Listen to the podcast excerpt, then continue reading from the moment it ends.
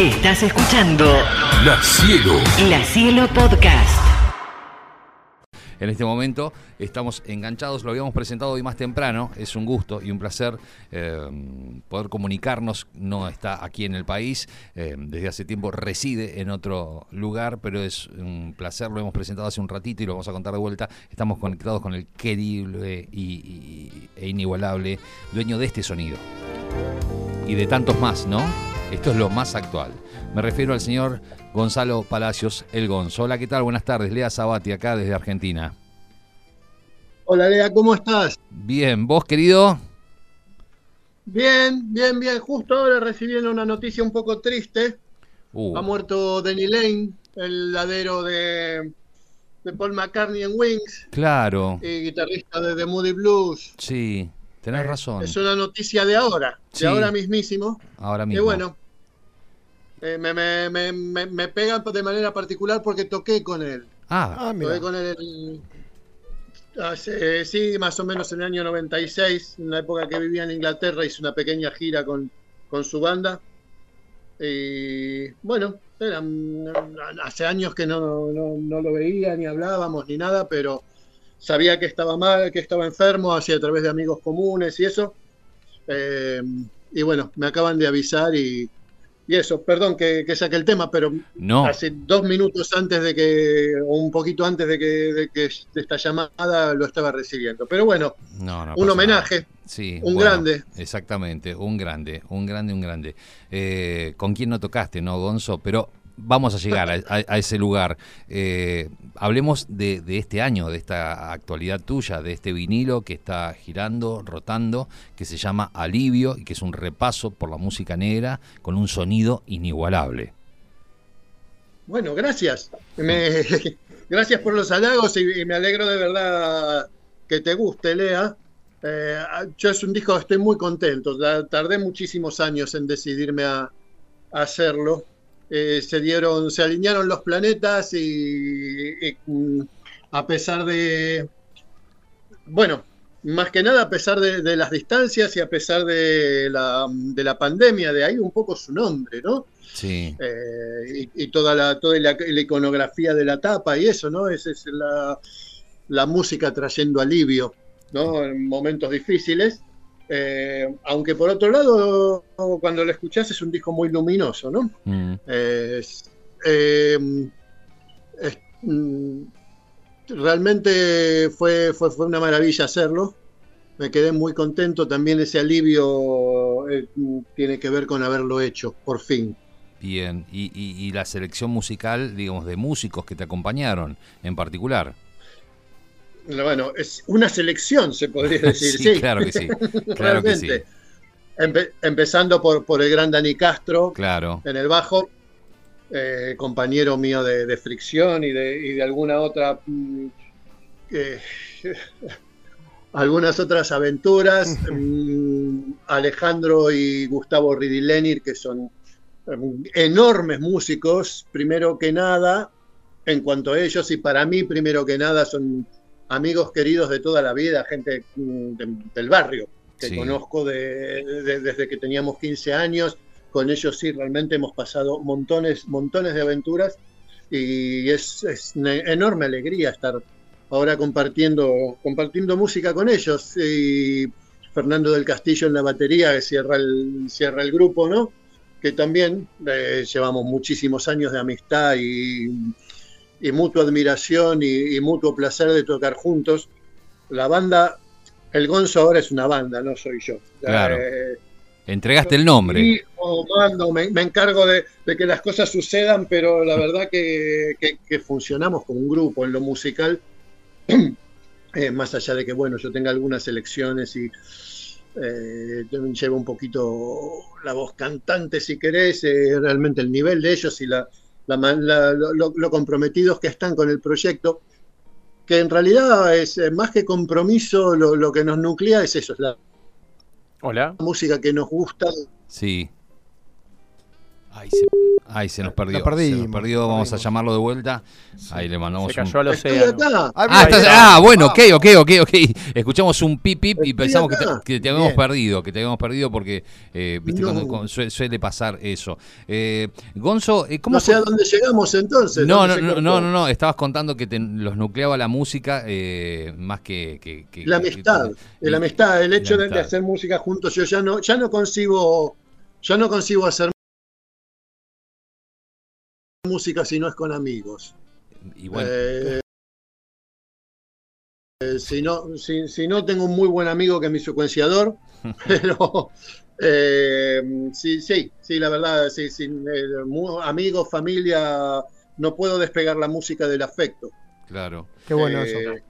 Bueno, acá estoy con Gastón y estoy con Leo. Le- Leo de la disquería de, de- de La Plata, la disquería, se llama La Disquería, sí, porque es La Disquería. se llama Y- La disquería. Sí, Sí. exactamente. Mira. Este, así que bueno, los tengo a- al lado. Leo, Leo, Leo me saco el sombrero porque realmente aguantar hasta ahora con, con- con una disquería y llevar adelante el amor por, mm, por, por los, eh, por los soportes físicos eh, es- me parece impresionante. Se agradece. hay gente que- eh, se agradece Gonza y No- sí, no- cuesta, No cuesta. sabés lo que uno- la pérdida que uno siente de no poder ir más a la disquería y, y sobre todo, eso ya hace rato, desde los CDs, desde que las disquerías dejaron de ser un, un lugar donde vos entrabas y había un señor que sabía lo que Claro. te estaba vendiendo Claro. y que Eh. le gustaba o no le gustaba y te lo recomendaba y te ponías a hablar de música. Bueno, eso pasa en la Eh, disquería, Gonzalo. Eso pasa ya en, en la disquería. Habla, Gastón te habla, ¿cómo te va? ¿Qué tal, Gastón? No vende discos solamente, es un, Un club social. Es un club social porque nos juntamos a hablar de música, entra alguien y le recomendamos música. Claro. Te darás cuenta que vamos todos a la disquería, ¿no? Eh, es un lugar Me me hermoso. Bueno, cuando vaya, cuando vaya para allá pasaré. Ojalá, ojalá, bienvenido. Dale. bienvenido no. Dale, Totalmente. Ojalá pueda tener el disco ahí en, en- en formato vinilo, que sé que está editado en formato vinilo, sé que es parte de un, un proyecto de una, de una disquería de capital muy importante de Aqua Records, pero bueno, ojalá podamos tener para los platenses alivio en, en las bateas. Y volviendo a hablar de alivio, Te lo confirmo, te lo confirmo ya, ya lo podés, ya lo podés anunciar, o sea, que cerramos y nos ponemos a arreglarlo esto. excelente, te, te agradezco totalmente. Y volviendo, volviendo a alivio, eh, ¿entiendo mal o digamos alivio es la digamos el audio de lo que fue la grabación del, del concierto del, de jazzología en el Centro Cultural San Martín? ¿Es así? Bueno, eh, no, sí, sí y no, en realidad. Eh, el concierto que se grabó en el, en el San Martín fue muy bonito. Sí. Fue un concierto con- muy emocionante, pero un concierto que tuvo cuatro ensayos después de 20 años de no tocar juntos. Claro. Esta banda tiene, tiene, tiene más de 20 años, o sea, es la banda que yo tenía antes de volverme a venir para España. Eh, eh, la verdad que justo nos, no, cuando lo tenía que volverme a Buenos Aires a mezclar, se declaró la pandemia Sí. Ah, y se, se paró un poco el proyecto y empezamos a escuchar una y otra vez, una y otra vez las, eh, lo, lo que habíamos grabado y la verdad que no estaba, no estaba para publicarse. Y nosotros somos una banda de vivo.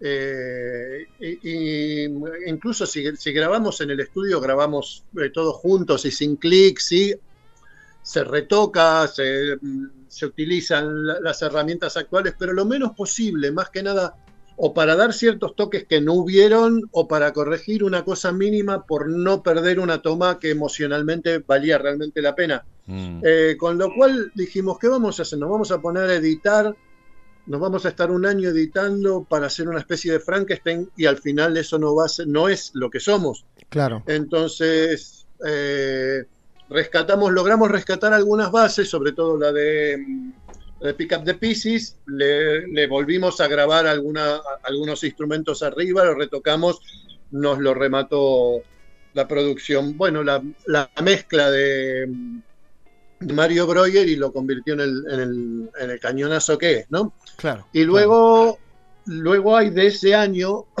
hay dos versiones en vivo, pero que están grabadas en, eh, en Mr. Jones, Ah, ok. eh, en Ramos Mejía.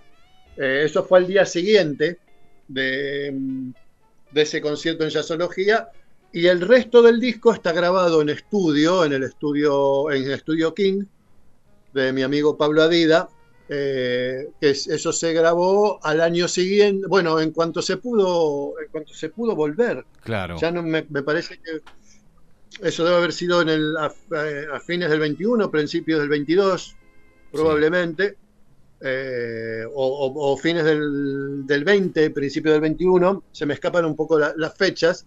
Eh, aprovechamos que estábamos juntos y ya ens muy ensayados, habíamos hecho una serie de conciertos y lo, nos metimos en el estudio y una tarde rematamos el disco.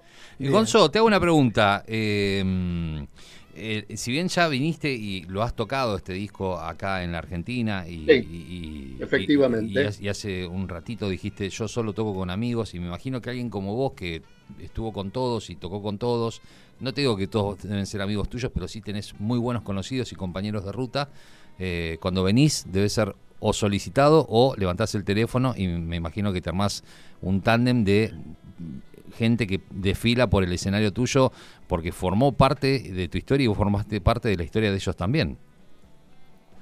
Mm, mira, eh, te contesto en dos partes. Eh, sobre todo, y claro, como bien vos decís, al final no siempre son todos amigos o lo claro. fueron después. Yo estuve mucho tiempo fuera y los recorridos vitales por ahí te alejan. Eh, no quiere decir eso que que, dejes de, quererte o, los recuerdos eh, no tengan el mismo valor uh, afectivo y, emo y, emocional y el hecho de haber hecho las cosas que se han hecho juntas. Pero bueno, hay gente que durante 10 años eh, mm, tuvo un recorrido vital diferente. O sea, se, se, 10 años, 20 años en el candelero, estando en el top, eh, bueno, te, hacen que tu personalidad vaya para un lado, yo por otro lado mm, me alejé, me alejé bastante, me bajé del, del, tren, ¿no? Del rock and roll. Eh, entonces, eh, hay algunas... Eh, se hace un filtro, se hace un filtro y hay gente con la que realmente te encontrás que las amistades como tales siguen firmes y otros no. ¿Por qué te bajaste y está, de, de... Y es normal y está bien que sí sea. ¿Y Entonces, cuando voy allá, eh, mis grandes amigos Semilla y, y, y Sergio Dawi, que realmente sí somos muy amigos, me invitan a tocar con, con la Kermés Redonda. Claro. Eh, y eso es una, una, cosa que disfruto muchísimo, me, me, me, saco el gusanillo del rock and roll, hmm. el, es una expresión muy, muy española, ¿no? El, gusanillo, digamos, me, este... sí, el, el, síndrome de abstinencia me quito, por decirlo de alguna manera. okay. eh, me, suelo ir de gira con ellos, cuando estoy allá en general con todos sus shows, eh, disfruto muchísimo de, de, de un público que es muy maravilloso el que tienen, y además, bueno, lo mismo, aprovecho por ahí, si, si, si, no, si no tocara, nos veríamos tres, cuatro veces en, en, dos meses, nos comeríamos un par de asados y ya, pero el hecho de, de, salir a tocar juntos, de irse a la ruta, de compartir escenario, ese con Tito Fargo también, claro. bueno, y el resto, y el resto de la Kermés, que ya nos hemos terminado haciendo amigos, eh, se, se disfruta de otra manera, se, se, se ejerce la amistad de otra manera, ¿no? Compartiendo lo que, lo que nos gusta. Eh, eh, te iba a hacer una pregunta que, pero voy a ir por otro lado, porque también me interesa mucho. Eh, yo siempre me pregunto por qué los músicos eligen el instrumento que eligen. He leído bastante de por qué vos terminaste tocando un saxo. sí pero Casi ya, de casualidad. Claro, de casualidad por un amigo, Pedro, que, que te mostró el saxo. Sí, efectivamente. Eh, que, que, que, le había comprado. Vos ya para esto eh, le, le, metías a la flauta traversa. Este, si bien sí. curtías rock como, como un pibe que eras y, y que escuchabas rock Tal y cual. demás.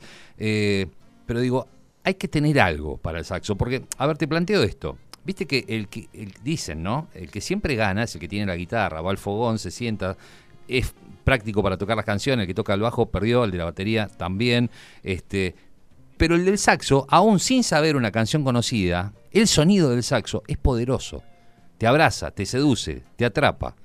Y vos elegiste ese instrumento y además te diste cuenta que ese instrumento de algún modo también te eligió a vos, porque tu sonido en, en- en los ochentas, en esos discos que hemos escuchado, sos vos, o sea, es el gonzo. Es increíble. Sí, posiblemente por haber sido, haber venido de otros instrumentos. eh, yo escuchaba música de guitarra, básicamente. Mm, O sea, mm, siempre me gustó mucho la, la música clásica. Intenté ser un flautista clásico, me fue muy mal en el conservatorio. eh, y tenía mi beta rockera, por otro lado. eh, y, mm, qué sé yo, más allá de Jethro Tull, o sea, mucha flauta no escuchás por ahí en- Claro. en el rock. claro. Eh, y, y- y siempre fui gran admirador de los guitarristas y me gustaba la música de guitarras. Cuando empecé, cuando encontré el, el saxo, era un instrumento con el que yo prácticamente podía imitar la guitarra. Yo no escuchaba saxofonistas. Años después empecé a escuchar saxofonistas. Eh, así que cuando construí mi sonido, lo construí sin una referencia saxofonística, si querés Ah, mirá. estaba de alguna manera casi imitando con las armas que tenía, porque era un instrumento similar a la flauta, eh, que, con mucho más volumen. eh, este, lo que trataba en el fondo, yo seguía pensando como un, como un, como un guitarrista. O sea, yo cerraba los ojos y decía que hubiera tocado Clapton acá, que hubiera tocado tal allá, y, y- y- y- y hacía mi propia versión con el saxo, y eso de alguna manera eh, fue creando mi propio idioma y mi propio sonido Claro. que al no tener referencias de saxofonistas hizo por ahí que tuviera un sonido, eso, eh, no, no quiero vanagloriarme, los, los saxofonistas, para los saxofonistas nuestro sonido es muy importante Mm, y, y que la gente considere que tu sonido es, es único, entre comillas, que es muy reconocible, tal es, es como una especie de, de- de- de- de uno de los mayores halagos que uno puede tener, ¿no? Entonces decirlo yo de mí mismo queda un poco feo, pero bueno, ya lo dije, quedó feo. No, pero te, te lo decimos nosotros, así que quédate tranquilo, Gonzo. Este, para nosotros, eh, tu Pero- sonido es tu sonido y además digo, elegiste un instrumento que suele ser eh, eh, muy particular, que es muy difícil. Eh, Eras un pibe, o sea, estabas terminando tu adolescencia eh, casi antes de llegar a Sí, los 20. Tenías, me imagino yo, la rebeldía y la desfachatez que tenían los pibes y formaste parte de, de esa, de esa vuelta de página enorme que tuvo el rock nacional eh, en los primeros 80 con los twists y a partir de estar en, en los twists eh, todo el llamado de todo el mundo que te veía a vos parado ahí tocando el saxo che flaco venía a tocar en mi disco quiero que hagas esta parte y vos ibas y lo hacías o sea había una postura Sí. una seguridad increíble Eh, bueno, supongo que, que sí, sí, sí, sí, sí, era un mandado y sí, siempre fue, o sea, eh, la- mm, eso un poco a veces ya pasó muchísimo tiempo, pasaron muchas generaciones y las cosas se, se ven de una manera muy, par- muy particular. sí Eh, eh, es difícil tra- transmitirle a la gente cuán pocos éramos y cuán, cuánto nos conocíamos entre todos. claro Y en todo caso nos íbamos descubriendo, nos íbamos conociendo y íbamos sumando. Eh, y en general, cuando conocías a un músico ya habías oído hablar de él. Mm. Ya te había llegado por algún lado que, que en Ramos Mejía había tal, que en, en tal lugar había tal, pero más o menos, y yo era muy, de- desde muy chico, de hecho, de antes de incluso por la música y, y por cómo soy, eh, muy de andar por ahí. O sea, justo más temprano, no sé si eh, era con vos que hablábamos por, o sea, hablábamos de La Plata. sí sí sí conmigo o sea, me iba a La Plata por- porque tenía amigos, porque, porque me los había hecho, pero de andar por ahí. ¿no? De que, que con, con tal un día fuiste y conociste a la gente de allá y la, conocía gente de teatro, un- que andaba mucho con un señor que se llamaba Caracoche, eh, que era un gran maestro de, de teatro de allá de La Plata, él más o menos cuando, cuando conocía a Los Redondos también, bueno, iba a ensayar, después me iba, me acuerdo, me pasé todos los festejos del centenario, me los pasé allá, claro Mira, en, en los bares de las diagonales, ¿viste? De, de Rotation con Poli Sky, conociendo gente. Eh, entonces, eh, claro, no era un, uh, vení flaco que te doy esta parte. Yo además tuve la suerte de eso, de estar justo en el momento donde, donde se hizo el quiebre, ¿no? Si se dice Claro. que los Twist fuimos un grupo bisagra, eh, me fui de gira con, con García a la presentación de Clicks Modernos. Eh, eso, eso también te da una seguridad. O sea, si, si hoy- viene un día hoy- Charlie García y te dice toca en mi banda, Claro. por, por un par de años vos te crees que todo es posible. No, no, pero además, eh, eh, claro, porque nosotros lo pensamos eh, y lo vemos hoy a la distancia y claro, de- decirle, ¿ustedes eran conscientes de lo que estaban haciendo? Y no, probablemente no, porque uno va escribiendo la historia en, en el camino, pero hoy viéndolo, viendo las fotos, escuchando las canciones y, y viendo los lugares donde fuiste convocado y, y pusiste tu música, tu saxo, tu sonido, es increíble, realmente es increíble. En general no solía ser como vení hacia esta parte, porque además yo no soy buen lector ni soy sesionista en ese sentido. Eh, si vos tenés una parte escrita, un arreglo y para varios vientos, mejor llama a Pablo Rodríguez, no me llames a mí. Eh, lo que querían, cuando me llamaban a mí, querían el gonzo. Eh, es más, lo típico era, che, tengo un tema que me falta acá, tengo un hueco y no sé qué cuerno meterle, ¿ves? llamemos al gonzo. Entonces el gonzo llegaba, el gonzo llegaba al, al estudio, viste, le, le pasaban el tema un par de veces en los auriculares, cerraba los, viste, cerraba los ojos y tocaba. Qué maravilla. Eh, lo que me solía, lo que solía suceder es que era un instrumento muy de moda, era un eh, instrumento demandado. eh, además, bueno, eh, claro, después Soda se hizo muy famoso, montones de otros grupos crecieron, pero en ese momento eh, los famosos éramos los Twists. Claro. Entonces, tener un músico de los Twists en tu grupo daba chapa. Eh, y por otro lado, mm, no había saxofonistas de rock. No. Entonces, eh, claro, vos querían un saxo, era el instrumento de moda, pero venía, venía gente a la sesión que decía, bueno, ¿tenés una partitura? No, ups, ¿qué hago? O venía gente que decía, bueno, toco mi jazz y mis escalas arriba de tu tema, no, pero esto es un tema de rock, pero esto es lo que... Y yo iba, escuchaba el tema, me metía el tema, cerraba, escuchaba, escuchaba lo que cantaba el cantante, escuchaba por dónde iban las guitarras y y me salía algo que servía para ese tema. Creo que mm, a- a- el hecho de, de- de- no verlo desde el lado mm, eh, intelectual, si querés, o, o, mm, Sí, quitarle un poco la, la seriedad, ¿no?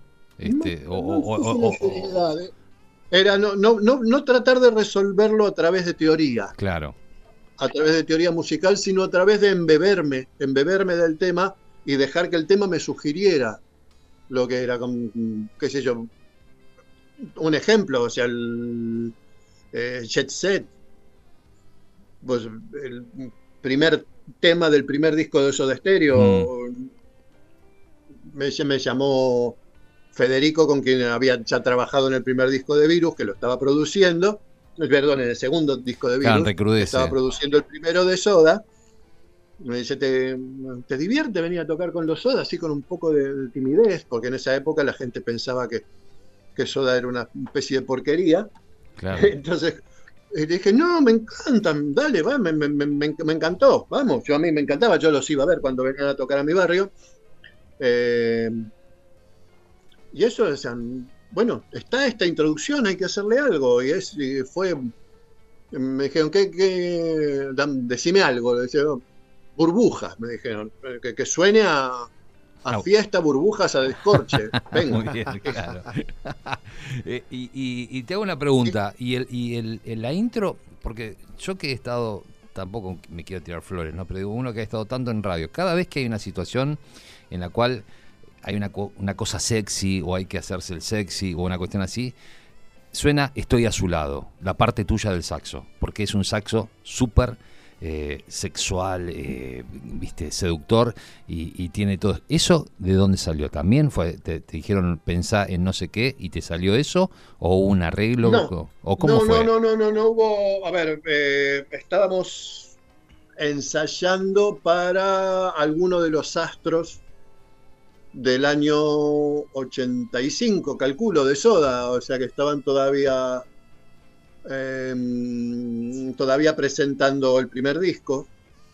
Eh, para uno de esos astros que fue pre, digamos, el último astros antes de que se grabara que se grabara nada personal. Ellos se alquilaron una, una, una quinta en Parque Leluar, o sea, la, la- la zona oeste de, del Gran Buenos Aires, eh, una quinta preciosa de un señor de Sadaic, eh, un señor tanguero que tenía una, una li- una biblioteca con, con libros firmados por Canaro, por Piazzolla, por Gardel, por- no por Gardel, pero sí por, eh, eh, no me acuerdo, eh, por Razano. bueno, eh, ya venía, creo que ya tocaba, que ya hacía el solo en los shows de, de a su lado. Ok. Pero dice, bueno, mira, te- tengo, mm, o sea, tengo esta, vamos a ponerle esta, esta introducción, me dice, tengo estos acordes de guitarra, improvisate algo arriba. Me lo, me lo toca un poco, le digo, mm, mira, hace una cosa, Gustavo, grabámelo, grabámelo en un cassette, grabame, la, grabame estos acordes, eh, en un par de días te traigo eh, algo hecho, porque me sugiere algo, pero, pero no improvisarlo, no, no, no quisiera hacer el, eh, el pirú pirú de, de- de saxo de siempre, ¿no? Eh, entonces me lo llevé a casa, agarré, me lo pasé a mi, a mi grabador de cuatro canales, lo afiné un poquito porque no estaba en esa época, viste, to- los grabadores tenían todos una velocidad diferente, ¿no? Sí, claro. Eh, entonces, bueno, lo, tenía un, gra- un grabador de, cassette de cuatro canales que me permitía eso, sobregrabar, lo, afiné y me, me puse, me puse a escucharlo así toda una noche. Eh, y en cuanto me salió, en cuanto me salió la primera frase, porque era, o sea, no me dieron ninguna pauta, pero en realidad eh, era más, que yo me imaginaba así como una especie de, paisaje nocturno, de techos, ¿no? De la luna con- contra los tejados, por ahí un gato pasando, ¿no? Y eh, una época por la cual yo estaba pasando también un, un momento así de desengaño amoro- amoroso, si querés, ¿no? Entonces era como una especie de eso, ¿no? De- de- de lamento gatuno nocturno, ¿no? y en cuanto me, en cuanto me salió la primera frase, las otras fueron saliendo de, a una, ¿no? Eh, Grababa una frase, después escuchaba y dejaba que me sugiriera la siguiente, grababa la siguiente, son, son ocho frases, ¿no? Y se lo de- dejé grabado y el siguiente ensayo les mostré a los chicos de qué les parece. Joya, cero discusión y ahí quedó. Increíble, no, está buenísimo. Lo Estamos escuchando de fondo. Eh, ¿Cómo venís con los tiempos? Hemos hablado eh, con vos en privado de que por ahí tenías que hacer eh, alguna cuestión y podemos seguir charlando. Eh, ¿Venimos bien? ¿Vos manejás acá? Venimos, venimos perfecto, eh, ¿podríamos, ¿podríamos cortar dos minutitos ahora? Dale, dale. ¿Te parece? Metemos una, un, un par de canciones de, del disco y después nos comunicamos como nos venimos comunicando y me decís si hablamos un ratito más. ¿Te parece, Gonzo? De, deja, de, de hecho, deja, son, son realmente dos minutos. Deja, abierto, deja abierta la, la comunicación si querés. Ok, dejamos abierta la comunicación y, y hacemos sonar, eh, a ver, déjame ver, Pick Up the Pieces, ¿te parece? Eh, Si te parece, eh, sí. Dale, Sí, listo, dale, ahí vamos. Ahí estás escuchando música increíble. Se trata de Alivio, el disco de El Gonzo, el Gonzo Palacios. Ha sido editado este año. Este, él mismo confirmó acá en esta charla que estamos teniendo que va a estar en la disquería, ahí en 54, casi 8, y lo tenemos en línea. Eh, Gonzo, estás en Menorca vos, ¿no? En este momento. Estoy en Menorca en este momento. Sí, Eh. vivo acá. Mi casa está acá. Mi, mi familia, bueno, de mi familia, los chicos ya han crecido. Están Bien. grandecitos. Mi, mi mujer está acá. Eh, estamos justo ahora en la espera de para ser abuelos. ¡Ey! Qué lindo. Eh, ¡Qué bueno! es- es- sí, sí, llevo ya desde el 2010 en Bien. Menorca. Eh, tuviste, evidentemente, en un momento de la charla dijiste, eh, como que me bajé del rock, me, me- fui, este, has tenido como una vida itinerante, eh, de búsqueda tal vez, y, ahora has echado el ancla hace un tiempo en esa localidad. Pero, ¿qué, qué pasó que en un momento dijiste, bueno, yo voy para otro lado?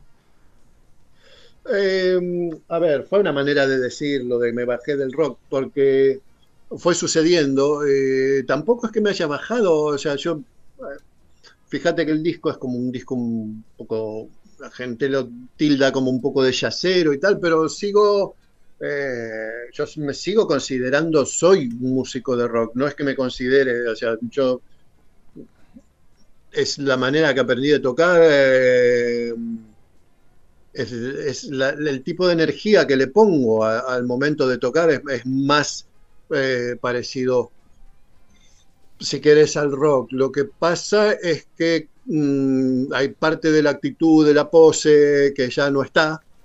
Eh,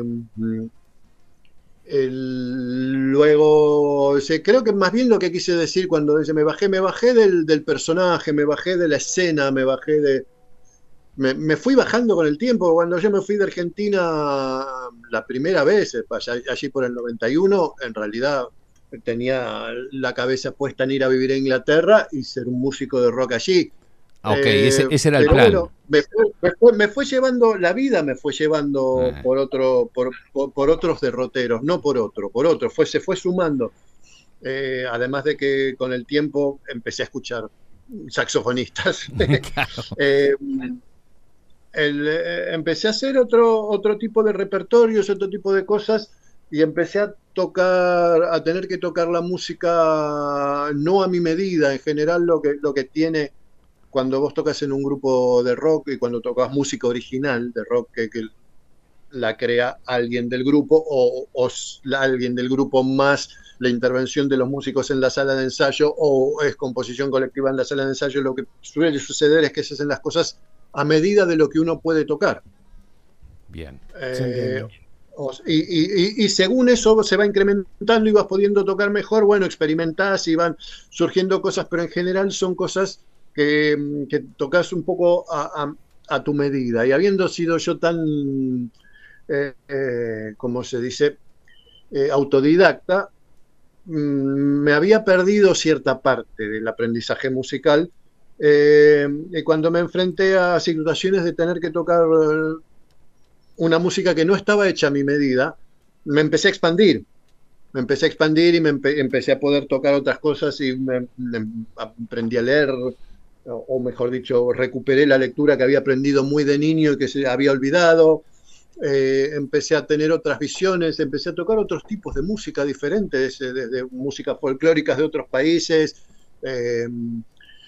eh, y bueno, es eso, y ves, mm, qué sé yo, te- te, empezás a vivir en lugares que no te, nadie te conoce, Claro. donde, donde no, tu nombre no, no significa nada, no soy una persona que iba contándole, pero yo en Argentina, no tal sabes.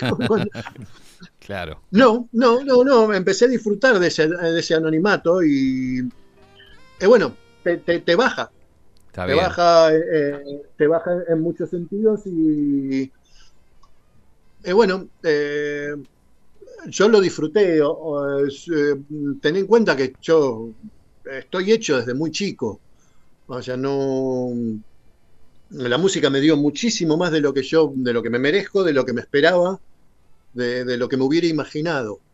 Entonces, y me lo dio muy pronto y entonces tampoco es que sentí la falta, a mí la música no me debe nada, se lo debo yo a la música en realidad.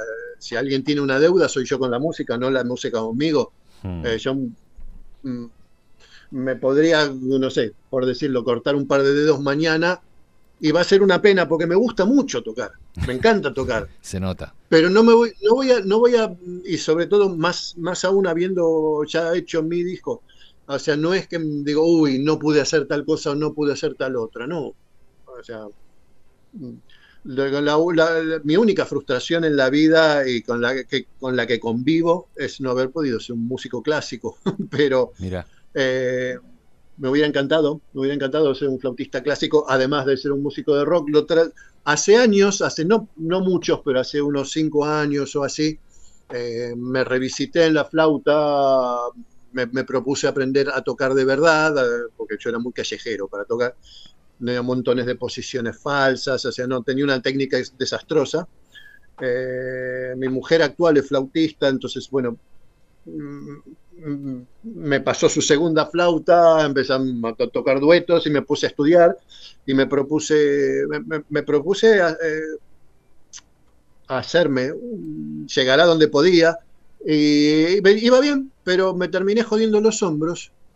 Mira. Entonces ahora no, no, puedo, no puedo tocar flauta, la flauta es un instrumento muy, muy antinatural. La posición de, de la flauta, ¿viste? tenés los, los codos prácticamente arriba de los hombros, que es una posición que, que en la vida natural no existe. Si lo si, si tenés buena técnica de joven y seguís tocando, bueno, eh, no pasa nada, pero si de un día para el otro y con más de 50 años te pones a tocar cuatro horas por día, lo que te terminas haciendo es jodiéndote los hombros, que fue lo que me pasó. un día se me cayó, el, un día se me, no, no, no, ninguna risa, se me cayó el tenedor de la mano. Ah, bueno. Mira, no, sí, sí, sí, me jodí los manguitos rotadores, un, un Ah, año de dolor insoportable, podía tocar el saxo y seguir trabajando y todo, pero porque lo tenía colgado, pero Claro. eh, y desgraciadamente, bueno, es, es- es- de vez en cuando agarro, toco un poquitito, hasta que 15 minutos, hasta que empieza a doler y paro. Claro. Entonces eso lo... Ahora estoy, ahora estoy aprendiendo clarinete y también volviendo a mi más, más, más, mi base, mi- mi- eh, mis raíces más profundas que son la flauta dulce. Claro, con- como- que- cuando comenzó todo. Yo empecé, yo empecé a tocar, cuando empezó todo, exactamente. Gonzo, acá tengo Eh, algunos mensajes que van llegando, porque están escuchando la entrevista, eh, mensajes de felicitaciones, perro chico, eh, dice que qué buena entrevista, saludos a todos y gracias por siempre, el Polilla, que te saluda a la distancia. Saludos, Polilla. a ver qué más tenemos por acá. Ah, déjame ver. Eh, dice, mirá si ese enorme, mirá si es enorme el Gonzo Palacios que hasta tuvo un momento para dedicarse a Denny Lane. Pablito, el trooper de Aedo, que también te saluda eh, y está escuchando la nota. Eh, por acá dice el profe Krotki, buenas, buenas, me perdí el inicio, pero acá firme como rulo de estatua. ¿Qué se cuentan por allá y, eh, y demás? Y está escuchando la nota y disfrutándote también. Este, te cuento que también acá en, en esta radio tenemos el portal Infocielo que está levantando esta misma nota y la va a subir al portal eh, para que también quede de, de modo escrito virtual. Eh, y nos preguntan por acá, eh, buenas bipolares, pregúntenle al Gonzo si le gusta eh, Dick Perry, el saxofonista de Pink Floyd. Sí, mucho. Ok, De hecho, mucho. Del Parry es, eh, es uno de los pocos saxos de, de- rock a los que escuché desde chico. Y no, sí, es un capo, tremendo. Capo, capo, capo. Eh, gran sonido de tanto de tenor como de barítono. Y eh, en una época me lo estudié de arriba abajo, se- me, me sabía todos los solos de Pink Floyd. Eh, eh, ¿ya en, tu- en tu etapa eh, de los ochentas o, o cuándo? No, ah, no, no. ah, en- ah, en- ponele hace unos, a ver que estamos en el 2023, ponele hace unos 15 años. Ok, ok, ok. O sea, no, no, no, estando acá, estando acá, no, estando en Madrid, a- antes de venirme para acá para... Tuve, tu- tuve un momento así muy Pink Floyd y, y bueno, además estaba justo... Yo, mi, mi- mi instrumento es el saxo alto, ¿no? Pero toco un poco, toco, toco barítono, toco, toco un poco de tenor.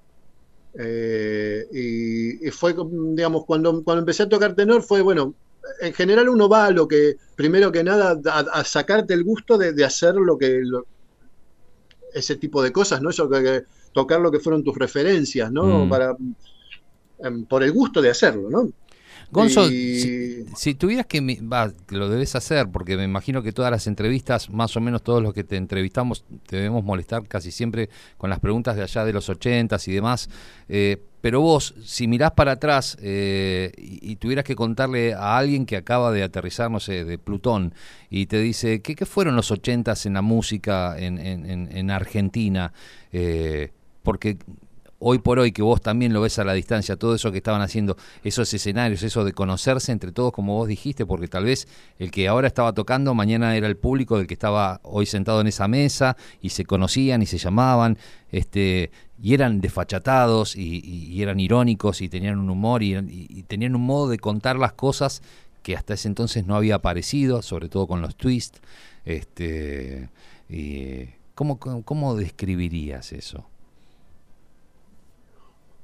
Bueno, era, fue como una especie de, de geyser, me parece. Eh, la- la pre- tu pregunta es, es como muy amplia, pero voy a tratar de, Sí, de me di, alguna me- manera sabes que me di cuenta que es muy amplia.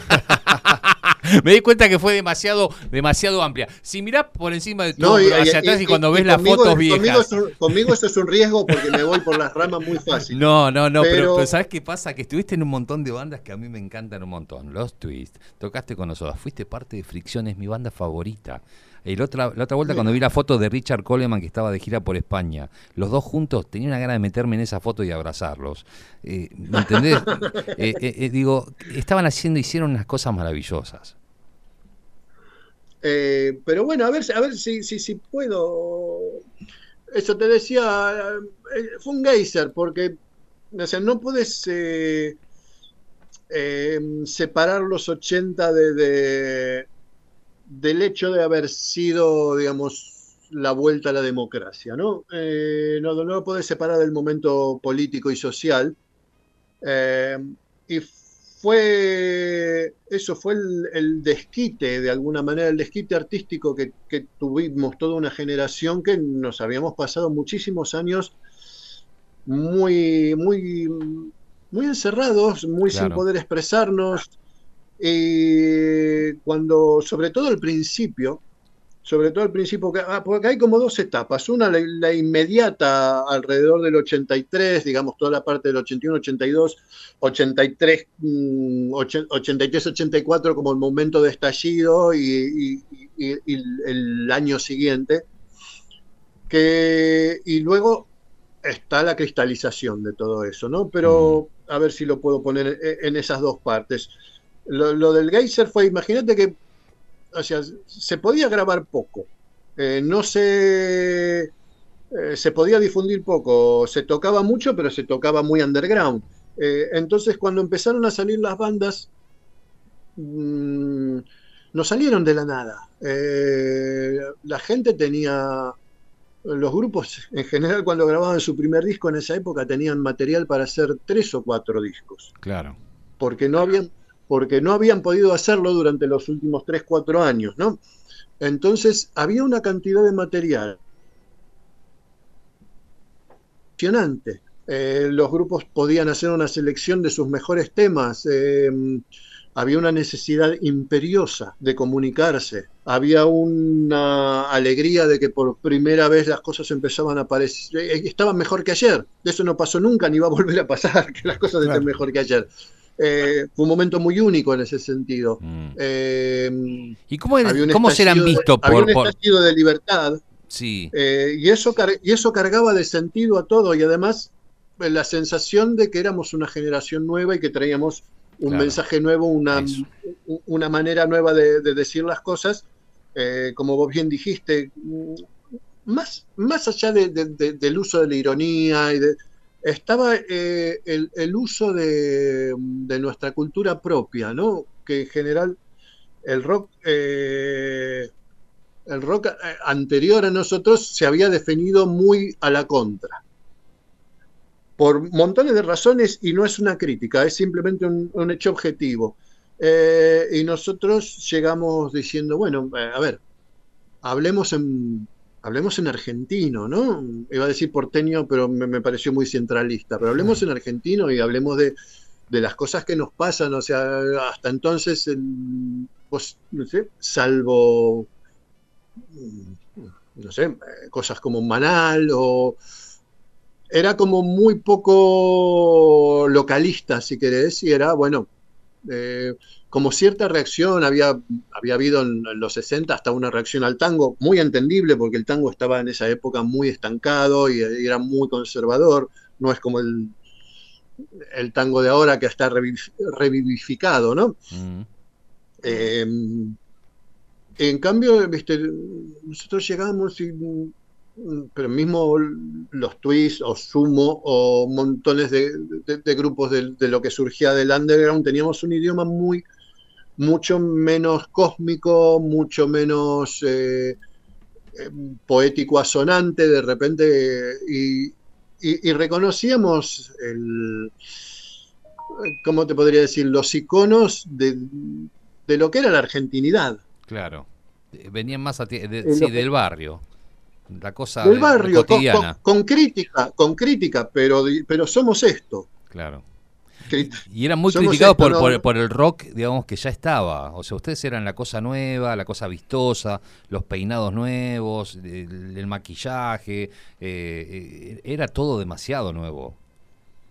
Era todo demasiado nuevo, pero bueno, ya, ya pasó mucho tiempo y, y dos o tres años que se nos hicieron muy largos, Sí, eh, sobre, sobre todo los que parecimos al principio, que fuimos los que nos comimos todos los palos y los naranjazos, Sí, o sea, claro. virus, los, virus, encargados, los encargados, eh, Soda al principio, eh, pero después, eh, viste que te dije que eran como en los 80 lo podías dividir en dos partes y después hubo una cristalización. sí, una vez, una vez que, se, que, que- que se dieron cuenta que Cerati era un genio, que se dieron cuenta que, que Federico Moura era un genio, y ya dejaron de criticarlos, empezó a haber toda una música que, que hoy en día absolutamente escuchable, es absolutamente toda la, muchísimo de lo que se hizo en los 80 es realmente muy bueno, más allá de que por ahí estábamos todos aprendiendo, que cometíamos muchos errores técnicos, que no teníamos referentes de producción en Argentina,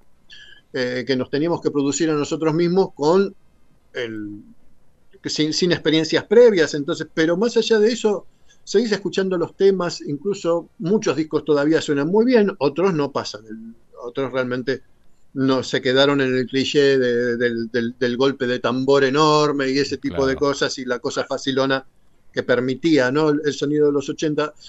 Y realmente la otra cosa que a mí me impresiona mucho es que internacionalmente, a nivel internacional era muy bueno. No nos dábamos cuenta en ese momento.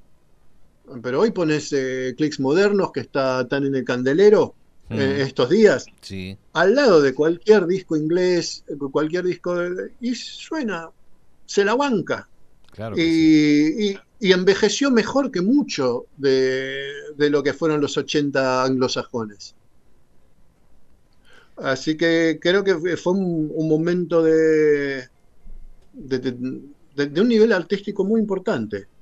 Eh, voy- Hecho además por hecho además por gente que todavía era eh, todavía estaba muy fresca, que todavía no estaba se estaban haciendo. contaminada, contaminada por años de, de ser famoso, ¿no? Sí, sí, sí, sí, sí, sí, totalmente.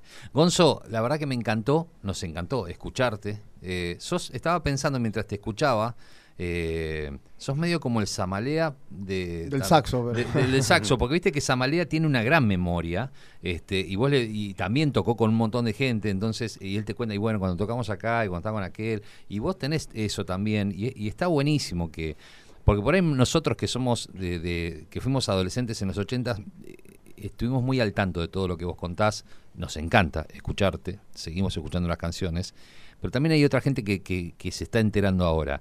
Y a mí me encanta que, que aparezca tu voz este, contándolo, porque es una parte fundamental de la estructura de nuestra música.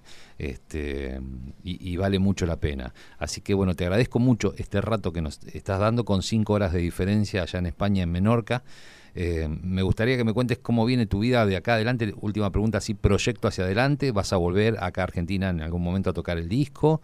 Eh, ¿De Sí, vuelta? eh, sí, en marzo estoy ahí. Principios de marzo estoy ahí. Voy a pasar como, como ya creo que va a ser una que se va a establecer, que voy a pasar do- tres o cuatro meses por año allá. Mientras mi, mi estabilidad familiar y eso esté aquí, eh, y creo que va a seguir siendo así. Eh, no descarto algún. eh, no sé, nunca, nunca se sabe, nunca se sabe. Por ahí ya empieza a subir el nivel del mar y bueno. eh, bueno, si sube el nivel del mar, Buenos Aires tampoco va a quedar muy bien, pero eh, por ahí nos vamos, no sé, a, a la Sierra de Tandil o algo. Bueno, Nunca se sabe. bu- bu- buscaremos, Pero- buscaremos la sí, altura. realmente, realmente eh, mi, mi intención y lo que está pudiendo suceder es sí, que vaya un tiempito por cada año eh, para, para seguir, para seguir tocando allá. A mí me gusta el público de allá. Yo a- acá trabajo. Claro. Eh, Tocar eh, como artista, si querés, permitime la palabra, más por explicar que porque me lo crea, eh, es allá. El, el público que me gusta es allá, el público que me entiende y el público el que yo entiendo. Es el público de allá, el público de Latinoamérica en general eh, y sobre todo el de Argentina. Estoy allá en marzo de vuelta. eh, vamos a hacer, vamos a seguir tocando alivio, más cosas nuevas del repertorio. Y vamos a empezar, a, supongo, a, a hacer las primeras tomas para el disco siguiente. Bien. Así que en eso estamos. Este, tengo tres meses para, para componer, para arreglar, para empezar a hacer ensayar a los chicos para que me esperen más o menos ensayaditos y a partir de, de la segunda semana de marzo o la tercera, cosa que nos dé tiempo de ensayar todos juntos un poco, ya estaremos tocando. Dale, te vamos a ir a Espero- ver. a ver si, a ver si, a ver si puedo conseguir una, una fecha en La Plata, además que tenemos allí a, a Gustavo Ridilenir, que es eh, nuestro flautista y saxofonista, que es, eh, vive en La Plata hace muchos años, además de de vez en cuando tocar con un grupo de allá, con el sable de Simón. Eh, y vamos a, sobre todo, intentar, vamos a hacer el intento de movernos un poquito al interior Bien. que, que, que es- realmente no, tenemos muchísimas ganas y tenemos ganas, tenemos necesidad humana nosotros de estar arriba de un ómnibus todos juntos durante 3, 4 días, hacer 3, 4 shows seguidos eh, como, como cuando éramos chicos. Bien, bien, Ese bien. tipo bien. de- Me gusta. Así que sí, estamos, estamos ahí, los voy a mantener al tanto. Dale, dale, así nos cruzamos y nos conocemos personalmente y te doy el disco así Claro me, lo, me sí. firmás. Supongo, y supongo que tendremos un añito a partir de, de- de lo que hagamos ahora en esta temporada y lo que dejemos medianamente grabado, aunque sea de bases. Eh, tengo también un par de proyectos de producción pendientes de hacer allá por- para otros grupos. Eh, y espero que durante lo que va del año estemos terminando un disco que presentaremos ya, supongo, en, en- hacia marzo de- del, del 25. Bien. Todo eso si, si no sube demasiado. Si mar. sube el mar. Está bien. Bueno, Si no dale. Vamos, vamos a decirlo así. Eh, vos sabés, mira, este programa, estamos en el último mes, ya está terminando. Hacía rato que no hacía una entrevista. A mí me gusta entrevistar y me gusta dejar que el entrevistado hable. No me gustan las entrevistas acotadas. Si, me gustan, me gusta que, que, que- porque en realidad el protagonista sos vos, ¿viste? Y mm, la, cuando hacíamos muchas entrevistas, siempre al, al entrevistado al final le pedíamos algo, que es lo que te voy a pedir yo ahora, que me sugieras algo, lo que sea eh, una película, un libro, una canción, un lugar en el mundo, lo que sea. Vos, Gonzo Palacio, ¿qué me sugerís a mí? Mm. Mm, Eh, a ver. lo que quieras. Una comida. Da- Mira, se me viene a la cabeza en este momento, date la oportunidad de, de meterte en la música clásica, dejarte embeber por ella. Ok, ¿por qué lado voy? Bueno, depende de, depende de, de- de- de cuáles sean tus gustos. Yo tengo un... eh, Claro, por ejemplo, a mí me gusta mucho el- la polifonía renacentista, pero uy, eh, por ahí es, demasiado radical. Pero... eh, porque además eso te lo pones y decís, ah, no, esto parece canto gregoriano y tal, pero te pones a mirar y la- esa música que la gente cree que era muy primitiva, en realidad tiene, eh, tiene otro concepto armónico y, tiene unos, enrevesados, por eso es la palabra motete, por ejemplo, quiere decir lío, ¿no? Complicación, ¿no? Me metí en un motete. Eh, los motetes eh, eran una- una- unas composiciones complicadísimas, con unos tiempos muy, muy complicados, pero supongo que en general, a ver, la, más fácil es el, es el siglo XVIII. Ok, bueno, Ah, te agradezco mucho. que, que- que tenés, que tenés, tenés al principio tenés a Bach, Telemann, Hay- eh, Händel, Vivaldi, Vivaldi sobre todo, o sea, nunca subestimen a Vivaldi, y después tenés, mm, tenés Haydn, después tenés Mozart, después tenés Beethoven. Eh, es, es- es- es una música que entra muy, muy, muy, muy fácil. Y a partir de ahí te puedes ir ya hacia el siglo XVIII, perdón, hacia el siglo XIX, o podés ir bajando por el barroco hasta llegar al renacentismo. Ok, Tomando, tomando, tomando eso, yo no soy un especialista ni nada, me gusta, simplemente me gusta, me gusta, lo disfruto muchísimo. la, la polifonía renacentista, me- hay una cosa que se llaman los modos en música, que yo nunca llegué a entender del todo. Y la música renacentista se basa en modos y un día dije, venga, tengo que entender lo que son los modos. Me puse a escuchar muchísima música renacentista. No tengo idea de todavía de lo que es un modo. Pero se me hizo el oído, se me hizo el oído y, y- y es absolutamente fascinante. Hice una música que también conectó mucho con algo que en una época, cuando, cuando andábamos mucho con, con Ulises Butrón y Melero, que, eran, que era la época de, de, de los discos de música ambiental de Brian Eno Claro. y, y los, y, los, y, los, y los discos de Frippertronics, de Fripp. em, que es como una cosa un poquito circular y hay como, como, como, como series que se van superponiendo. Me, me- me- me pareció muy similar en algunos sentidos y es una cosa, es, es una música que como que va en una especie de, una especie de espiral que te lleva para arriba, que de, de hecho era lo que se supone que, que querían hacer, ¿no? Y que te, te- lleva y te lleva y te lleva para arriba, es- es- al final es un poco como, una, como un mambo, ¿no? Como una, una especie de droga. Pero bueno, eh, es un camino, es un camino de ida. Si te agarra, no volvés. Bueno, Como Gonzo, escucha. Ojalá pudiera tocarlo, ni lo intento. O sí, eh, a veces, a veces, a- qué sé yo, a- algunas cositas toco, pero, pero no, no pretendo ir por ahí. O sea, mi camino como intérprete está, está alrededor del rock, del blues, del funky y, depende de los momentos y de los humores. Hay algo de tango, eh, algo de bossa nova. Pero eso, sí, me- me- es lo que se me vino a la cabeza. Y te lo agradezco mucho. Gonzo, te mando un abrazo gigantesco. Ha quedado acá la, la nota. Este, está la gente muy contenta enviando mensajes de Están, felicitaciones. Leo, Leo y Gastón están por ahí todavía. Leo Sí, está- sí, sí, sí, sí, súper atentos. Lo que pasa es que es tan lindo todo lo que contás que no dan ganas de interrumpirte. Pero bueno, ahora sí, te mando un abrazo. Bueno, que cierres un todo. abrazo a los tres. sí, claro. Gracias, Gonzo. A vos y ojalá nos y, como podamos dec- conocer. y, como de- y como decíamos hace, hace varias décadas, y a toda la gente que nos está escuchando. Y a toda la gente. Y la radio está muy linda. Bueno, te mando un abrazo grande, Gonzo. Otro para vos. Ahí se va el Gonzo Palacios y lo escuchaste aquí en el Perro Bipolar.